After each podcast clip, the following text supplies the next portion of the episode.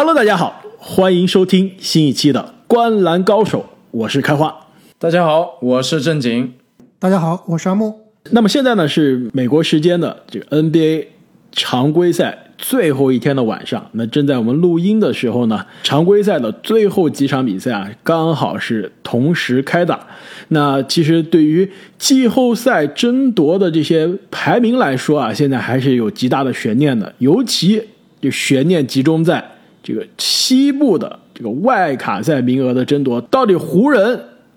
会不会成功的避开外卡赛啊？还是最后不得不跟勇士进入到外卡赛的首轮争夺？那现在还是非常有悬念的。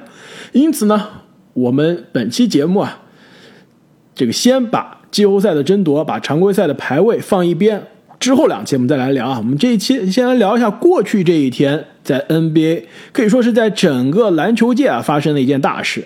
那就是 NBA，其实准确的说是篮球名人堂的二零二零届的仪式，以及呢，其实今天早上也是公布了二零二一届的篮球名人堂的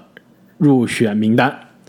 那因此呢，这期节目我们跟大家在外卡赛、季后赛开始之前的这个空档呢，跟大家这个有机会来聊一下这两届名人堂的球员。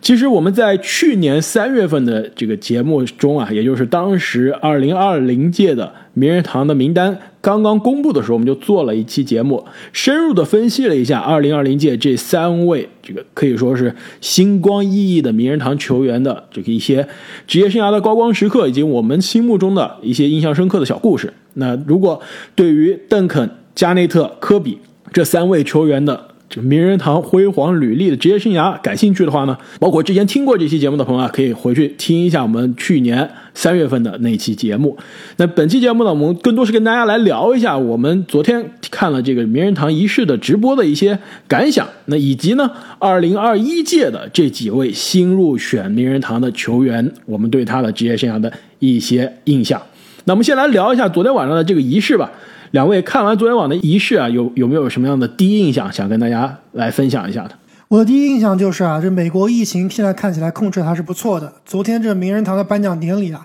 真的是星光熠熠，来了很多球星，而且大家其实坐的还是比较靠近的。虽然大家都戴着口罩，但是对于名人堂颁奖仪式啊，真的还是充满了热情。我对昨天晚上这个颁奖仪式的感觉啊，其实是有一点点伤感的，就是因为很重要的一名成员科比啊，他因为去年的这个意外没有办法能参加，所以整个尤其是到科比那一段的时候啊，让我感觉到有一点伤感。那其实呢，我是对于昨天的这个名人堂的这个仪式啊，首先我是觉得非常赞同两位的观点，那其实我也觉得是有一点点小小的失望的。呃，因为科比呢，正如正经所说啊，这个肯定是非常遗憾、非常突然的缺席了这一次的名人堂的仪式。当时是说他的名人堂的，因为每一个球员进入名人堂是要有个引荐人的，对吧？当时说科比的引荐人是迈克尔乔丹，是帮主，那这真的是太这个贴切、太适合不过了。但是我一直是非常期待帮主会不会作为引荐人，能帮科比这个代表科比能在这个仪式上说两句。因为印象中，帮主当年应该是零九年进入名人堂的，他的演讲是是成为了经典，尤其是在这个演讲中途中，这个潸然泪下诞生诞生诞生的这个表情包啊，真的是大家一一直用了十多年。后来，呃，去年在这个科比的这个纪念仪式上，就帮主的再次可以说是公开场合为数不多的演讲，也是大家感觉深入人心，很少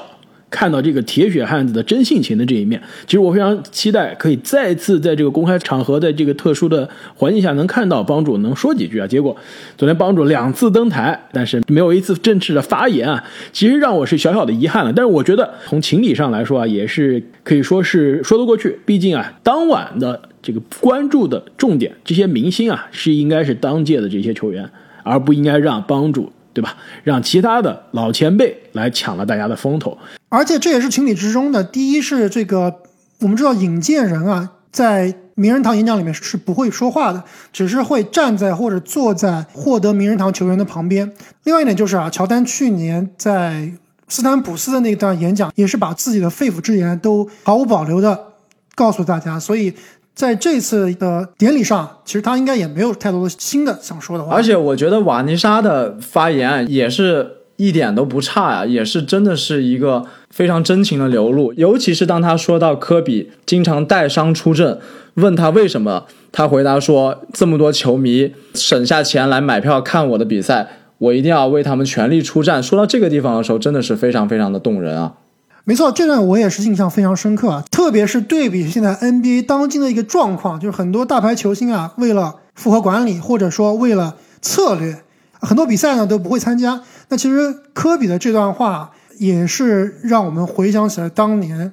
科比真的是每场比赛毫无保留的奉献给了球迷，而且其实当时瓦尼莎在他的演讲中也是透露了，科比这么做他的举动的背后是有一个故事，是有原因的。就是当年科比小的时候跟他爸一起去看 NBA 的比赛，而且不是一个普普通通的比赛，其实是帮主的乔丹的比赛，也是当时年少的科比最喜欢的球员。那当时他们就是坐在球场的最顶端，是吧？就最便宜的票，离地板最远的那个票。然后看了一场比赛，看完之后，科比回家路上非常开心，赞不绝口。虽然这个距离他的偶像的这个球场非常的远，位置非常的差，但是这场球给对他来说是有非常大的影响。当科比真的自己进入到 NBA 之后，他就能想起当年年轻的时候，对吧？自己为了省下这一场比赛的钱去看自己的偶像是多么的重要。因此，他也说，那万一。我的球迷，他就是为了省下这一张球票的钱来买球票看我的比赛，结果我说我不打了，让大家很失望。其实这一点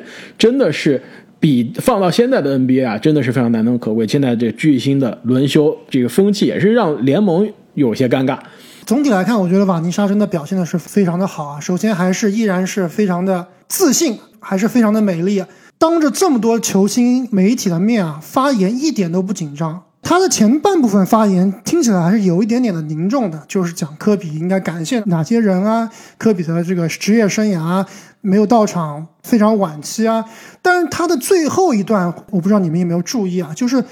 讲科比篮球之外，作为一个丈夫，作为一个父亲，是多么的称职，多么的对自己的孩子有爱心，对自己的孩子啊多么的呵护。那那段其实你们看瓦尼莎整个的表情都变了。就是当时看他是非常的幸福，也非常的欣慰。没错，其实还是感觉他就有点欣慰啊，其实有点骄傲的感觉。其实当晚啊，我我看到这个科比的介绍的视频里面有有一段也是让我印象的非常深刻，就是当时采用了科比可能之前接受采访的时候讲那句话，说我在球场上我的职业生涯的目标之一啊，就是当我退役的时候，我回过头看，让我觉得我没有浪费任何一分一秒。其实你准确的看科比的职业生涯，他绝对是在赛场上倾尽全力，在赛场上，在他的职业生涯阶段中的确是没有浪费一分一秒。其实准确的说，在他的这个生命虽然结束的非常短暂，他的生命其实也是没有浪费一分一秒的。在他淡出赛场之后，但其实他也是一直没有淡出我们的视野，对吧？出了这个好像五本书，成为了《纽约时报》的这个畅销书，也拿了奥斯卡奖，然后也成为了一个非常。称职非常成功的父亲，也投身了很多公益事业，自己投资的公司的品牌也成长的非常的迅速。可以说，他真的是一个活得非常的用力，非常的精彩，也是给所有的球迷啊，包括现在 NBA 的所有的球员的一个非常好的榜样。把握每分每秒每一刻的活在当下。那其实当晚呢，这个除了科比之外，我觉得邓肯的演讲也让我。印象很深刻。其实，说实话，看 NBA 那么多年，也觉得自己是非常了解 NBA 了。但是，邓肯的发言，他的声音其实对我来说一直是很陌生的。我一直非常好奇，邓肯讲起话来到底是什么样的风格。很少有机会看这个邓肯，听他长篇大论的说话，是不是？你们也有这样的感觉？没错啊，这我也是深有体会啊。就是你感觉看邓肯打了十几年球。感觉很了解这个人了，但是真正看他发言以后，发现，哎，这是我认识的那个邓肯吗？好像又有点距离。特别是他现在老了以后，开始留起了这个非常非主流的发型，就跟当年的石佛啊，这个小光头、小平头的形象，真的有点，而且是简直是判若两人啊！我感觉他退役之后啊，完全放飞了自我，不但是这个造型上，而且他发言也是充满了俏皮，包括调侃他的引荐人。海军上将都是在一种非常轻松和这个愉快的氛围在进行演讲。其实他的发言总体来说还是比较轻松愉悦，但最后的那一段，其实我看了也是有一点点感动啊。就是他感谢了之前所有挖掘他的球探、他的小时候的教练、他的家人，他的队友当时吉诺比利和帕克也坐在场下。最后，最后他说啊，我最后要感谢的，停顿了一下，然后这个所有的场内的观众啊就在这儿呼喊，pop pop，就是喊说，大家都知道最后要感谢的肯定是波波维奇。那他其实最后感谢波波维奇的这段，自己也其实说着说着说哽咽了。我印象最深刻的一段就是说，他这个参加选秀大会之后，波波维奇是选秀大会选了他。之后呢，还特地来到他住的那个岛。我们知道，对，就是美属维尔京群岛，在加勒比海上的一个非常偏远的小岛。对，我们知道这个邓肯他其实不是住在美国大陆的，波维奇是特意飞到他的岛上去看他，还和他的父亲聊天。那他当时认为啊，这应该是一个主教练应该做的，他可能这个教练啊，对于每个球员都是这样。但是后来才发现，这根本不是，这联盟里面几乎是没有教练会对自己的球员是这么执着、这么认真的。所以当时说着说着。就哽咽了。对，不仅是跟他家人聊天啊，还跟他这个亲戚朋友、跟岛上的其他居民聊天。这种事情在 NBA 真的很难发生，我觉得只能在动森里发生了，对吧？飞到别人的岛上，跟别岛上的其他的居民聊聊天，然后再去说上摘点特产的水果回家。不过这也是情有可原啊，因为当时邓肯那届选秀可以说啊，全联盟都为他摆烂。当时凯尔特人也是几乎倾尽所有啊，想要这个状元签，但是幸运的马刺抽到了。那如果我是马刺队的主教练，我是波波维奇啊，我肯定也是把邓肯捧在手心的。波维奇惜才是肯定的，我觉得更重要的一点就是波维奇他是一个注重球员培养的教练，他是注重的是培养的不仅你是一个球员，你还是一个其实是个所谓的大写的人，对吧？你先作为一个好的队友。对吧？好的人才能做一个好的球星。其实，这个马刺的整个文化就是这样。你看，你这个波维奇的文化中，这个马刺的文化中，他更关注的是整个这个球队的氛围，整个团队文化的建立。因此，我觉得其实从这一点啊，从邓肯的这个故事也能看出啊，这个马刺的管理的哲学，他更关心的是你这一个人，而不仅仅是你在赛场上的得分，你赛场上的贡献。那虽然我们刚刚说邓肯，其实在发言里面感觉到很俏皮，跟我们之前印象邓肯有点不一样。但是有一点啊，还是自始至终啊，就还是那个我们认识的邓肯，就是他整个演讲里面啊，都是一直在感谢，还是一如既往的谦逊。就是说到自己的时候，都是说我自己都不知道怎么走到今天的，如果没有大家的帮助啊，肯定没有今今天的我。如果没有当年的这个飓风把我们岛上的游泳池毁掉了，我应该还在练游泳，是吧？很可能成为了美属维尔京群岛版本的菲尔普斯，这个奥运冠军级别的游泳健将。那其实说到反差，加内特给我的感觉和他的球员生涯反差也挺大的。他的球员生涯给我感觉是一个非常硬朗、非常爆炸、激情满满的一个人，但是。现在啊，换上了西装，登上了这个名人堂的仪式领奖台，我感觉啊，他看起来其实非常像一个生意人，就是变得很有型，非常的精明的感觉。这点一点都不意外啊！要知道，之前加内特可是想要收购明尼苏达森林狼队团队的重要一员啊，他也是在这个生意场上叱咤了很多年了，而且之前啊，加内特也是在 ESPN 还是 TNT 啊，有自己的专门的。NBA 的节目的，所以作为主持人，他也是有一定的功力的。而且，其实加内特最近是刚出了他的一本新的自传啊，叫《A to Z》。我刚刚买的这本书，还没开始读啊。我当时看到这个加内特买出这本书的时候，我还是有点惊讶的，因为你们知道，加内特他其实是从小他并不是一个特别好的学生，因为他有多动症。就从小就有多动症，而且是正儿八经是确诊的多动症，而且他是有阅读障碍的。你看他谈吐自如，对吧？说话非常的流畅，但是他其实读文字是有阅读障碍的。因此他出这个自传啊，其实让来说啊，还是有一些这个意外的。但是我觉得他在公开场合的这个讲话，这真的是非常有气质，然后非常的有气度。那其实我对于加内特这个演讲印象最深刻的，第一是他这个时间比较短，只有七分钟，相比于瓦尼莎和邓肯的十几分钟来说，还是稍微短了一些。另外就是他在感谢凯尔特人这支球队的时候啊，他感谢了安吉，感谢了里弗斯，也感谢了他的好兄弟皮尔斯，但是隆多和雷阿伦只字未提，这点还是挺有意思的，说明这个表面的气质还是掩盖不了他的真性情啊。那么我们聊完了。这个昨天晚上发生的二零二零篮球名人堂的仪式，那接下来再让我们看一下今天新鲜出炉的二零二一届的篮球名人堂的名单。那相比于二零二零届的这个星光熠熠啊，都是实打实的篮球大神。二零二一届的球员啊，虽然这个入选的 NBA 球员是四个，比去年的三个要多，但是总的质量看来，可能还是稍稍差了一点。最后进入二零二一名人堂的四名 NBA 球员就是保罗·皮尔斯、克里斯·波什、克里斯·韦伯以及大本钟本·华莱士。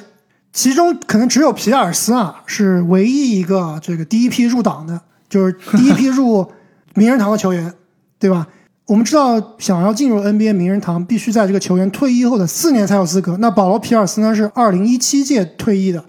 今年呢是第一年有资格，那第一年就入选了。没错，相比之下，其实本·华莱士和克里斯·韦伯啊。退役很多年了，久久没有进入名人堂，一直也是千古这悬而未决的悬案之一。到底为什么这两个人一直没有进？那今年也是终于啊，名人堂向他们打开了大门。特别是克里斯·韦伯啊，我们知道每年的这个名人堂跟奥斯卡一样，他也是有候选人的，也是有这个入围大名单的。那韦伯其实。在一七年、一八年、一九年三年都入围了这个大名单，但是年年都是陪跑，年年都没戏。那今年啊，终于如愿以偿进入了名人堂。那克里斯·韦伯啊，之所以陪跑多年，可能也是跟他本身职业生涯的履历啊没有那么闪耀有关。我感觉以他五次全明星、五次最佳阵容的这个履历啊，在名人堂里面也是排名比较靠后的。没错，那韦伯其实职业生涯五次全明星，一次 NBA 一阵，三次 NBA 二阵，一次 NBA 三阵，拿过1994年的最佳新秀，得过1999年的篮板王。季后赛的表现也是我们印象非常深刻的。当年啊，带领那支国王队打入了西决。如果不是因为当年霍里的神奇绝杀，再加上 NBA 史上季后赛可以说最有争议的季后赛。裁判的吹罚，其实当年的零二年的那支国王是真的非常可能战胜最终总冠军的湖人队，进入到总决赛的。而且那一年的国王从常规赛到季后赛这个七决之前的时候来看，进入到总决赛那也基本上是锁定总冠军了。韦伯职业生涯可以说真的是硬荣誉，那一年。一下子就跌了不止一个档次啊！如果那年真的是拿下总冠军，那名人堂完全就不用讨论了。但是铁定的，退役之后立刻可以进的。而且更重要一点啊，我觉得，因为这是个篮球名人堂，对吧？它的定义它其实是不是 NBA 名人堂，是篮球名人堂。因此，其实很多球员他是可以凭借自己的这个大学的履历，在国际赛场的履历进入到名人堂的。那对于韦伯来说，当年大学的时候，九十年代的时候，密西根五虎。可以算是 N C A 历史上最传奇的故事了。对，也可以说是从才华、从文化的影响度上来说，可能是 N C A 历史上可能数一数二的球队。虽然最终呢，这个硬荣誉也一样，这个硬荣誉并没有拿到很多啊，可以说是让人有些失望，没有兑现他们的才华。但是他们那时候风靡的这个，可以说是他们的这个风潮打法非常的华丽，非常有个性，可以是风靡全美。那因此啊，其实光凭当年大学的这个成就、大学的名气啊，韦伯其实也是可以进入到名人堂的讨论的。另外啊，我认为韦伯入选名人堂还有一个很重要的原因，就是他个人的打球风格。其实他应该是最早的一批组织前锋的定义者。当时他的打球啊，就是以华丽的传球、以高大的身材去组织球队的进攻而著称。而且，其实他的身体素质啊，也是相当的爆炸，各种暴扣。没错，他这个职业生涯巅峰的，在国王的七个赛季，场均二十三点五分，十点六个篮板，四点八个助攻，一点五个抢断，一点五个盖帽，可以说真的是非常的全面，而且呢，打球的这个观赏性啊，当年也是在 NBA 是一套独特的风景线。那另外一个年纪比较大的，也是大龄入选名人堂的，就是本·华莱士。那其实本华莱士是和穆图姆博并列历史上拿最佳防守球员最多的球员，都是四次。他的后面呢，就是霍华德三次，以及如果今年戈贝尔能够再次拿下最佳防守球员的话，戈贝尔也将是三次。那本华莱士除了拿了四个最佳防守球员以外，还入选了四届全明星，三次 NBA 二阵，两次 NBA 三阵，五次防守一阵，一次防守二阵。两届篮板王，一届盖帽王，也是 NBA 2004底特律活塞总冠军的重要成员之一。其实，如果说韦伯打球啊，可以说作为大个子球员中非常的华丽，非常的全面。那本华莱士的真的是内线球员中把防守、把篮板干到极致，把这一件事做到最好，对吧？做到总冠军级别的，做到极致了。可以说，打球观赏性跟他没有任何关系，华丽跟他没有任何关系，得分其实基本上也完全不是他的强项。对，职业生涯场均只有五点七分，没错，从来没有任何一个赛季超过十分。但是呢？顶着两米零六的中锋的这个小个子中锋的身材，据说啊，两米零六还有水分，我感觉他没有。对他都是靠他那个爆炸头给撑起来的。没错，啊真的是，好像坊间传闻也就在两米左右。所以说，相对在当年的 NBA 的内线可以说是迷你中锋了，职业生涯还能给你场均九点六个篮板，在活塞的。巅峰的九年，场均十一点一个篮板，那这一点真的是让人觉得非常的可贵。而且，本华莱士，我小时候，当时我之前在节目说过啊，我初中的时候有一个摘抄本，是吧？当时老师是说你们去看读者啊，看这些青年文摘啊，去摘抄一些这个优秀的故事啊、优秀的案例啊、优秀的句子，可以写在作文里面。我当时就摘抄的是《篮球先锋报》啊，《灌篮》，然后我就在《灌篮》上面摘抄了一句啊，当时就是。零四年嘛，这个活塞刚刚夺冠，就是本华莱士的专访。当时本华莱士啊就说了一一句话，分印象非常深。他说：“抢篮板不在乎你的身材的高大大小，而是在乎你心脏的大小。你心有多大，你抢篮板的能力就有多大。”其实这一点就让我明白了，为什么他作为一个相对比较矮小的中锋，但依然可以制霸篮球场。而且另外一个个子不高的球员，对吧？他也告诉过我们。统治篮板的人才能统治全场，听起来真的好像漫画啊，特别的热血，特别中二。其实华莱士能以这么矮的个子走到这一步，确实也有自己非常非常独特的地方。我印象很深刻啊，就是那一年的总决赛。虽然说湖人内部矛盾重重，但是毕竟啊，他也是有大鲨鱼奥尼尔和老迈的铁肘马龙两个内线巨无霸，但是居然被。本华莱士啊，可以说一个人把篮板给抢爆了，尤其是最后决胜的那几场啊，打的真的是太精彩了。那么下面一个进入名人堂的球员就是克里斯波什。相比于我们之前提到的保罗皮尔斯啊，波什他既不是像韦伯和本华莱士啊苦苦等待了很多年，也不是像皮尔斯这样第一批，他其实是第二批入党的。波什是二零一六年打的最后一场球，那其实到现在为止啊，已经五年了。去年呢，由于这个竞争过于激烈，他是没有入围最后的大名单的。但是今年啊，也是在稍稍等待一年之后，也是进入了名人堂的行列。那么波什的职业生涯啊，可以说硬荣誉最硬的就是在迈阿密三巨头的那两年，那获得了两次、四次进入 NBA 总决赛，两次拿下 NBA 的总冠军。那整个职业生涯呢，十一次进入全明星。只有一次啊，进入 NBA 的最佳阵容，那还是零六到零七赛季啊，可以说职业生涯非常早期了，进过一次 NBA 的二阵。没错，这个职业生涯高光的时刻还算比较长，至少有十一个赛季。但是处于联盟顶尖水平的，可能就比较少了，只有两三个赛季。其实光靠这个来衡量，还是对波什稍稍有些不公平的。那波什其实他早期职业生涯在猛龙绝对是球队的当家球星，打法呢也是非常的爆炸，这个数据也非常的好看，可可以说是在卡特出走之后啊，撑起了猛龙的这个不仅是得分的大梁了，也是撑起了整个球队的观赏性，成为了球队的头牌巨星，多年的全明星，也是多年打出接近二十加十的水平，数据刷得很漂亮，但是球队不赢球，因此其实他职业生涯早期呢只有一次进入到二阵。那之后，其实来到热火之后，数据有所牺牲了，对吧？球队赢球了，但是数据有所牺牲了。也可以说，他作为球队的多年的老三啊，在球场上也是做出了很多让步，为了团队的赢球。没错，他其实他的巅峰生涯、巅峰的这个年龄啊，就是献给了迈阿密热火，而且是作为球队的第三选项。我觉得在这一点上，他其实做了相当大的牺牲的。如果他来到一个不是超级球队，这个季后赛球队里面啊，当个球队老大或者是二当家的话，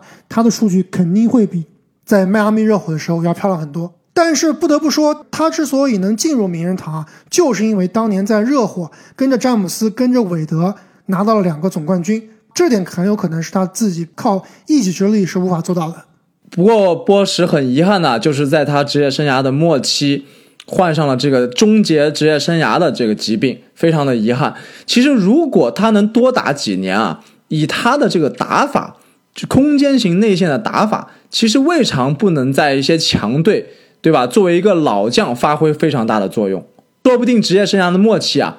还能拿到一些荣誉。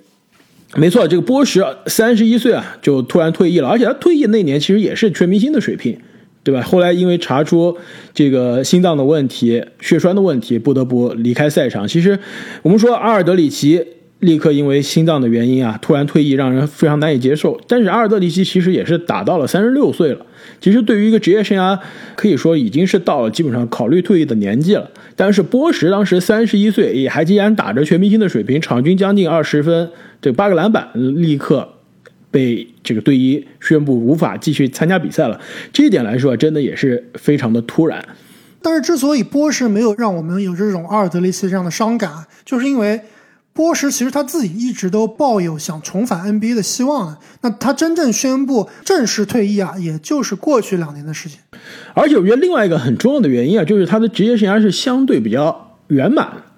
有过当球队风光老大、无限出手权、进入全明星最佳阵容的时光，对吧？也有过成为一个团队中非常重要的一颗螺丝钉，关键时刻在球队另外两位球星不准的时候、受伤的时候，可以站出来准个几场，投进几个关键的三分球，让大家发现龙王原来是真正的大腿，对吧？帮助球队四次进入总决赛，两次拿下。总冠军，其实这样一个职业生涯虽然结束的比较短暂，但是也是相对比较圆满的。那聊完了波什之后，再让我们来看一下2021届的名人堂，可以说是名气最大、成就最高的球星，那就是保罗·皮尔斯。皮尔斯生涯一共十次全明星，一次 NBA 二阵，三次 NBA 三阵。拿下了2008年的 NBA 总冠军，也是当年总冠军的总决赛 MVP。那其实关于皮尔斯的履历、皮尔斯的故事啊，我们之前的节目也聊过。大家有兴趣的话，可以去翻我们之前做的这个二十一世纪初的六大风味摇摆人的节目，应该是去年夏天的时候的节目，应该去年这个时候。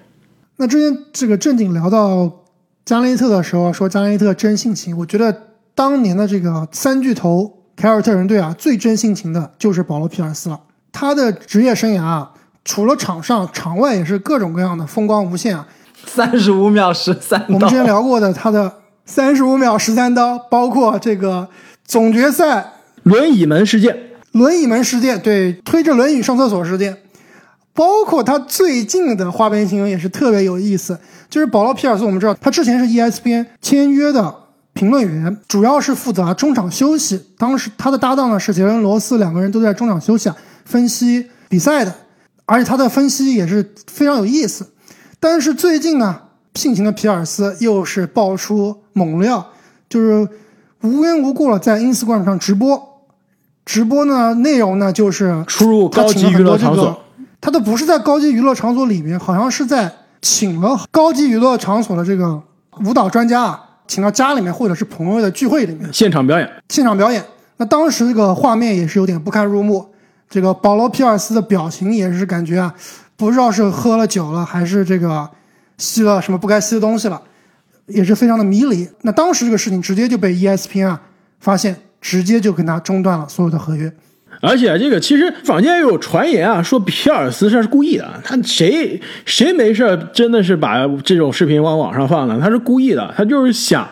跟 ESPN 解约了，不干了。那但是他主动解约可能会有后果呀，对吧？他撕毁合同，单方面撕毁合同有后果啊。因此我就发一个这种对吧不雅视频，让公司你不得不把我解约了，跟我断开关系。因为什么呢？就因为皮尔斯他其实有副业啊。他后面也在 Instagram 发了他的副业的视频，他就不是他副业不是经营高级娱乐场所啊，他是从事农业，对吧？种植一些这个香草、香草料，因此他有了这些副业之后呢，他就不跟 ESPN 干了，对吧？放弃了篮球解说的解说的事业。香草料种植也是跟当主持人啊还是有些冲突的。对，跟当主持人是有冲突，而且我估计赚的比当主持人多很多。那聊完了这个皮尔斯的这个场外的花边新闻啊，我们回到篮球本身啊。其实我印象非常深的就是我们去年录这个六大锋卫的节目，当时我们好像三个人都说麦迪，对吧？是六大锋卫中可能打法最超前的，很可能是如果把当年的麦迪的天赋、身材、打法传送回今天的 NBA，那他就是一个完美的四号位，要身高有身高，要身板有身板，要投射有投射，这干拔的三分，这种三分线外的干拔的超远三分，对吧？现在我们看这些超级后卫已经是非常的习以为常了。当年真的是 NBA 赛场啊，麦迪可能真的就是这种射程、这种干拔的这个鼻祖了。我们当时说麦迪是可能是这六大锋位中啊最超前的，我觉得皮尔斯啊刚好相反，就是这六大锋位中最古典的。最适合的就是当时九十年代末、二十一世纪初的 NBA 的空间并没有完全拉开，三分球呢并没有成为完全的主流，大家打的是什么呀？就是中距离，就是近身的肉搏，对吧？就是中距离的各种花活，后转身、交叉步、大屁股往里坐，没错，通过他史诗级的大屁股身材的背打往里坐，然后而且他虽然你感觉他还挺胖的。然后并不是特别快，但是他的假动作啊，真的是老油条，非常的油腻，对吧？硬往篮下钻，而且啊，这个往往就能骗得犯规。那么我们聊完了两届篮球名人堂的球员啊，我想问一下你们俩，你们知道这个篮球名人堂在哪儿吗？哎，我记得我们之前节目好像有聊到过啊，篮球名人堂是在一个麻省的大农村。没错，麻省的一个市啊，叫斯普林菲尔德，也是据说是篮球的这个发源地。而且啊，这个其实它是个博物馆，里面有很多篮球名人堂的这些成员的球衣呀，这个签名的这个球鞋呀，包括一些这个视频，包括最近其实他为了迎接科比进入到二零二零届的名人堂啊，他专门是装修了一个科比的展览馆，里面也有一个这个大屏幕啊，轮流滚动播放科比的职业生涯集锦以及他的当年的奥斯卡获奖的小短片《亲爱的篮球》。哎，开花，我知道你最近可能是好像是有一个旅行计划，你是不是要路过这个篮球名人堂，想去拜访一下？不是说我要路过，其实我是特意的安排了，我在下周六就会去篮球名人堂，特意啊去拜访一下，可以说是拜谒一下这个刚刚进入篮球名人堂的三位球星的展览，更重要的是这个科比的特别展示。因此呢，我也会在我们的。社交媒体上，就我我们的微博上，包括我们的官友圈中啊，发一些我在篮球名人堂博物馆现场的照片，所以大家千万不要忘记关注我们的这些社交媒体的账号。没错，一定要关注啊！开花的爆照，这开花最近剪了一个发型，又回到了梦开始的地方，特别特别的清纯，是不是特别像石佛，特别像邓肯，或者是晚期的吉诺比利，早年的克鲁索。那今天关于名人堂的节目呢，我们就先聊到这里。那之后，对于季后赛、对于外卡赛啊，我们会有更多的节目分享给大家。而且呢，我们的更新频率啊，很有可能会增加。也希望大家能够订阅我们的频道，第一时间收听我们的节目。那么，再次感谢各位听众朋友的转发、点赞以及支持。我们下期再见，再见，再见。